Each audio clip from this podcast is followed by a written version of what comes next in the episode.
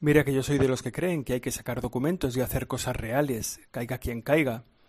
Pero sacarlos a finales de julio, cuando unos están pensando en irse y otros pensando en que tienen que volver, y sobre todo cuando la mayoría están pensando en que este año no toca, pues no sé si me parece un tiempo bueno para sacar documentos y más con este calor. Pero aquí la Pontificia Academia por la Vida se ha marcado una tesis sobre la humana comunitas en la era de la pandemia. Toma ya.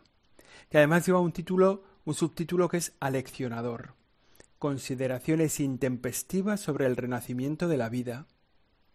Vaya, que ellos mismos entienden que estas consideraciones son intempestivas, que dice la RAE que están fuera de tiempo y de sazón.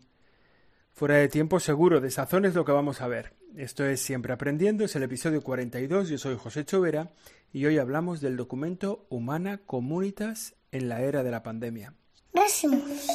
Siempre aprendiendo. Siempre aprendiendo. Con José Chovera.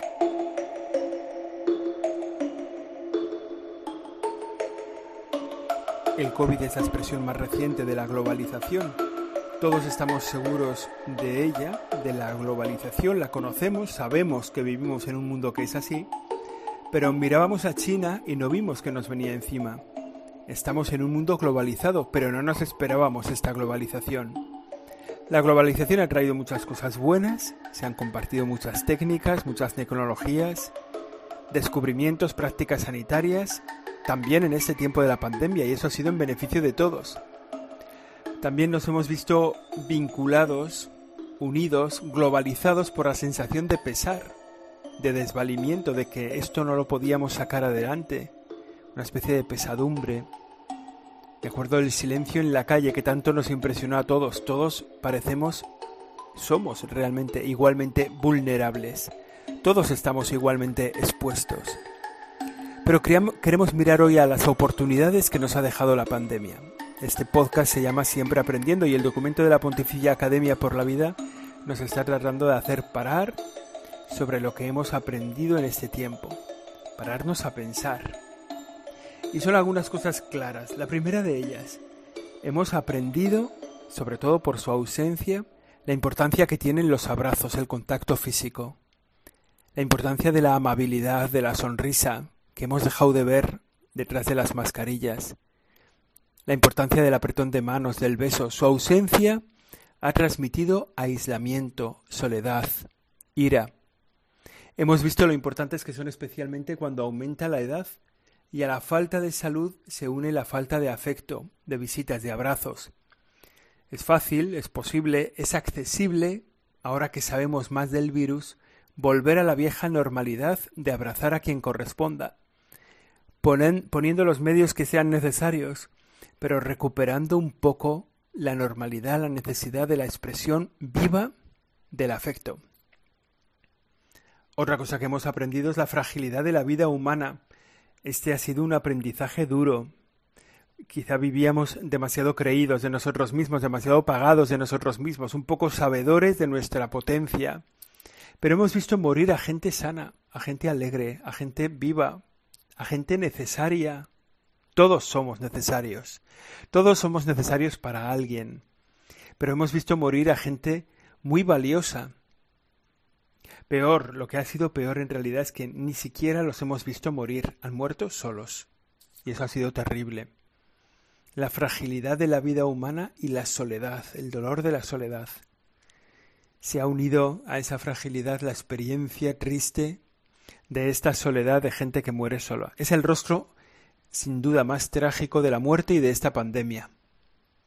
Tenemos que acompañar la muerte, ser conscientes de ella, de la propia y de la de los demás, tenemos que salir en su auxilio, en su compañía, en ese abrazo final, coger de la mano, susurrar en el oído, te quiero, estoy contigo. Todos mueren.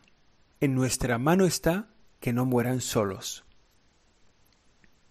Un tercer punto que hemos aprendido de esta pandemia, la independencia, ni siquiera la autonomía, es posible entre seres humanos. Somos miembros unos de otros.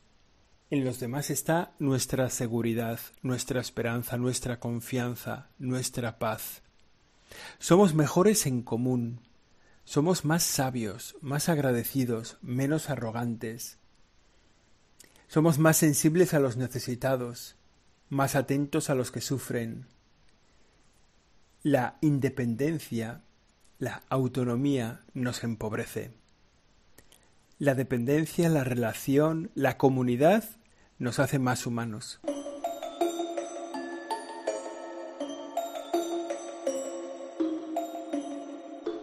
Al mismo tiempo nos hemos dado cuenta de que hay estilos de vida que han favorecido la difusión del virus.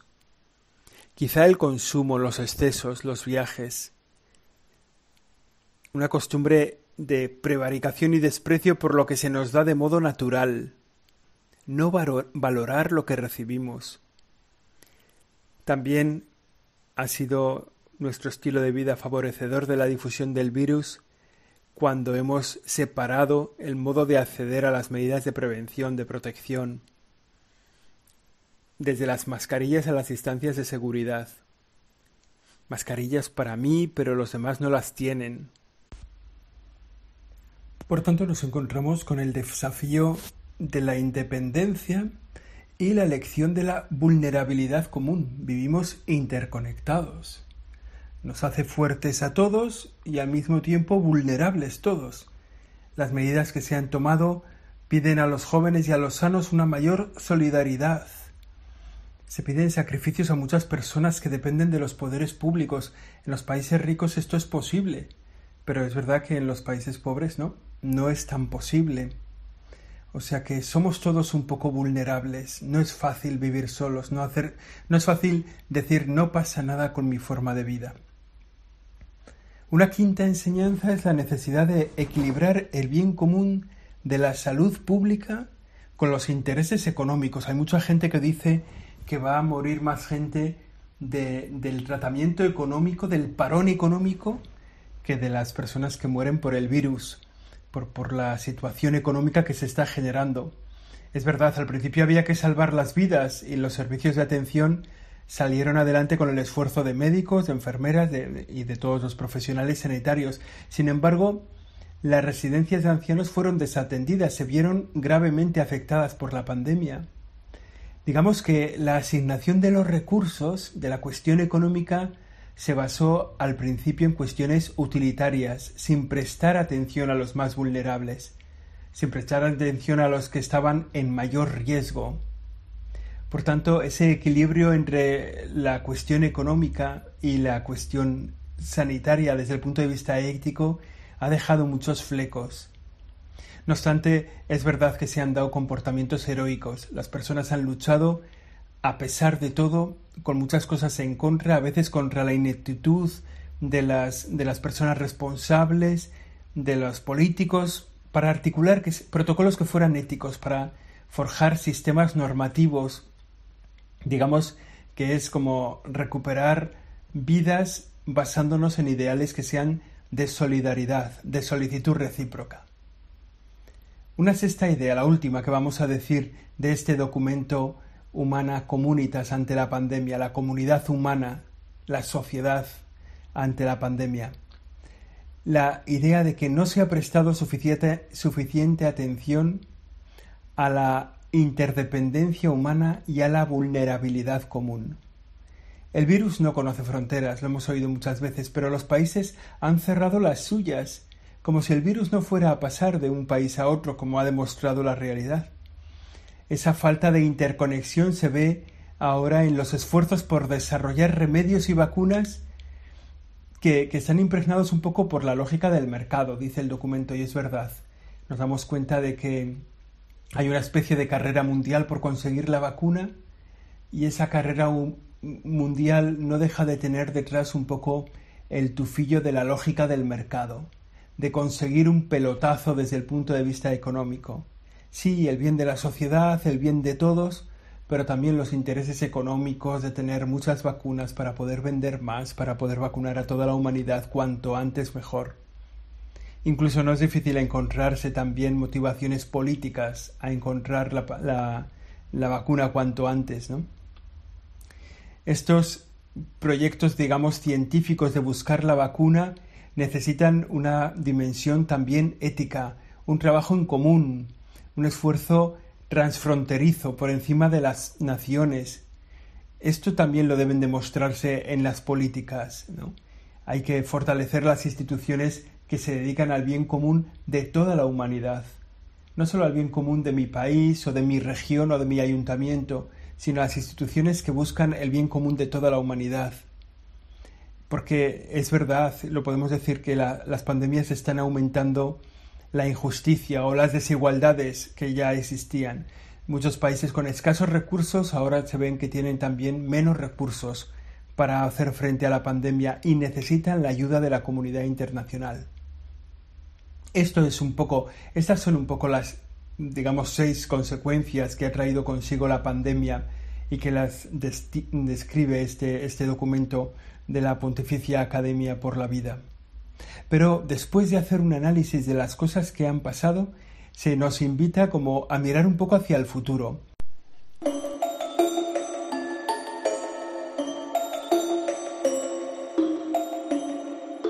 Y señala algunos puntos que debemos incorporar a nuestras decisiones y a nuestros comportamientos. Lo primero, el documento habla de ir a caminar hacia una ética del riesgo.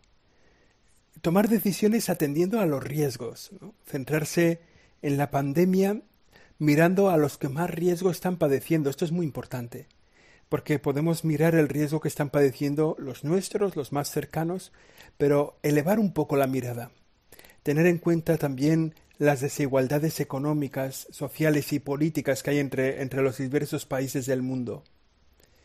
Un desastre, una tragedia, cualquiera que sea su origen, es un desafío ético para toda la humanidad porque es una catástrofe que afecta a la vida humana y perjudica a toda la existencia humana en, sus dimensiones sociales, económicas, personales, laborales, espirituales. Por tanto, tomar las decisiones atendiendo al bien de todos, haciendo una mirada más amplia que el bien de los míos. También nos habla el documento de caminar hacia un concepto de solidaridad que va más allá de un compromiso genérico de ayudar a los que sufren.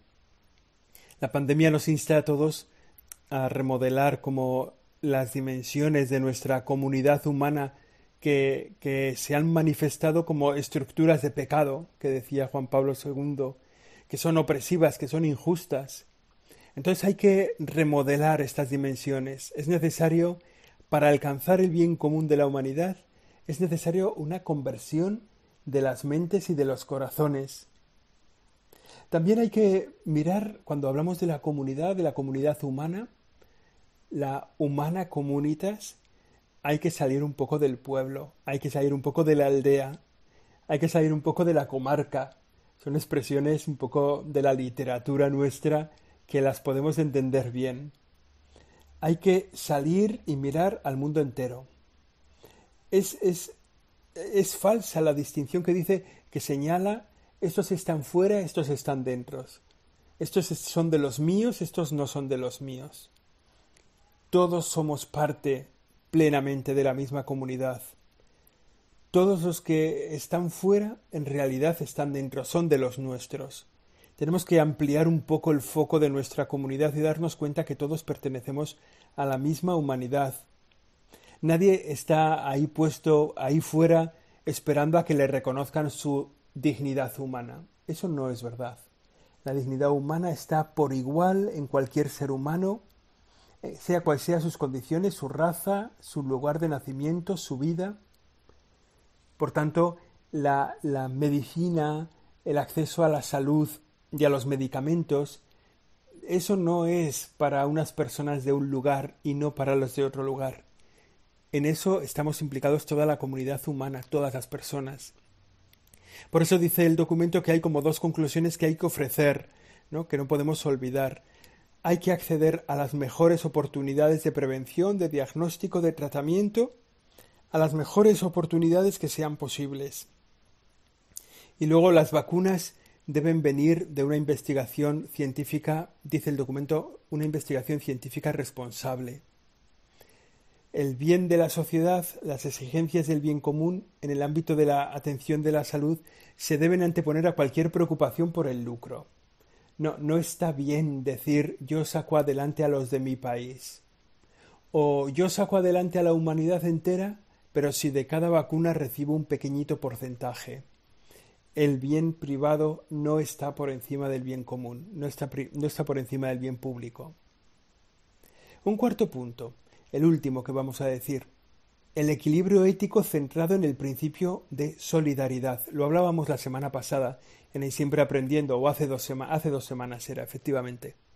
La solidaridad conlleva la mirada hacia el otro que está en una situación de necesidad. Se basa en el reconocimiento de que como un sujeto humano dotado de dignidad, cada persona es un fin en sí mismo, cada persona es un fin, no es un medio. Por eso la solidaridad articula ese principio de la ética social que se basa en la realidad concreta de una persona que necesita, que necesita reconocimiento de su dignidad, que necesita un acceso a la salud, que necesita un acceso al mundo laboral. O sea, la solidaridad es mirar a las personas necesitadas en toda su dignidad. Es verdad que no es gratis, la solidaridad es costosa costosa desde muchos puntos de vista, pero sobre todo costosa desde el punto de vista económico. Es necesario que los países ricos sientan la necesidad de ser solidarios con los países pobres, que sientan la obligación de pagar el precio de la supervivencia de estos países, que sientan la responsabilidad de pagar por la sostenibilidad del planeta, no solo de ahora mismo, que también, sino también que se sientan responsables de pagar por la solidaridad del planeta en el futuro. Muchas veces decimos que el planeta no es una herencia que dejamos a nuestros padres, a nuestros hijos, sino que es una responsabilidad que heredamos de nuestros padres. Por eso estamos obligados a tratar, aunque esto sea costoso, a tratar con este principio de solidaridad a todas las personas que están cerca. Estamos pues llamados a una actitud de esperanza, más allá del efecto paralizante, ¿no? De las tentaciones que nos vienen ahora, ¿no? Unos ahora están en la tentación de, de bueno, pues, pues de no hay nada que hacer, ¿no? Resígnate, no hay nada que hacer, hay que sufrir pasivamente, aquí estamos para sufrir. Y otros que están esperando a que vuelva el pasado, otros han quedado mirando hacia atrás diciendo, bueno, pues pues qué nostalgia, qué buenos tiempos, cómo éramos tan felices que no teníamos ni pandemia ni nada. No, ninguna de estas dos actitudes, más bien ninguna de estas dos tentaciones nos podemos dejar llevar por ellas, ni por la resignación ni por la nostalgia. Es la hora de imaginar, de poner en práctica, de, de lanzar adelante un proyecto de convivencia humana que busque un futuro mejor para todos y que busque también un futuro mejor para cada uno. Los políticos han dicho muchas veces que de esta crisis salimos juntos, saldremos más fuertes. Bueno, eso no es verdad, hay mucha gente que ha muerto. No, no vamos a salir más fuertes, pero si nos implicamos humanamente, podremos acceder, alcanzar el bien común, no solo para nosotros, no, no solo para los nuestros, sino para todos y para cada uno de las personas con las que vivimos. Por eso es necesario poner en práctica este proyecto de convivencia humana y es necesario una especie de mirada global, mirada universal, que intente incorporar a todos al buen vivir. Fijaos, es una expresión del Sínodo de la Amazonía, del documento final del Sínodo de la Amazonía, el querido Amazonía, decía esto, ¿no? Un, bien, un planeta que integre y promueva a todos sus habitantes para que puedan consolidar un buen vivir. Pues vamos a vivirlo así, vamos a intentarlo, ¿no? Que esta pandemia no nos abaje la mirada, no nos agriete por dentro, sino que nos dé el ánimo para salir con todo el mundo a buscar el bien común para todos y para cada uno. Esto ha sido ahí siempre aprendiendo, el episodio número 42. hoy hemos hablado de la comunidad humana en tiempos de la pandemia. La semana que viene volveremos, estaremos aquí con todos vosotros si Dios quiere. Gracias. Siempre aprendiendo. Siempre aprendiendo. Con José Chovera.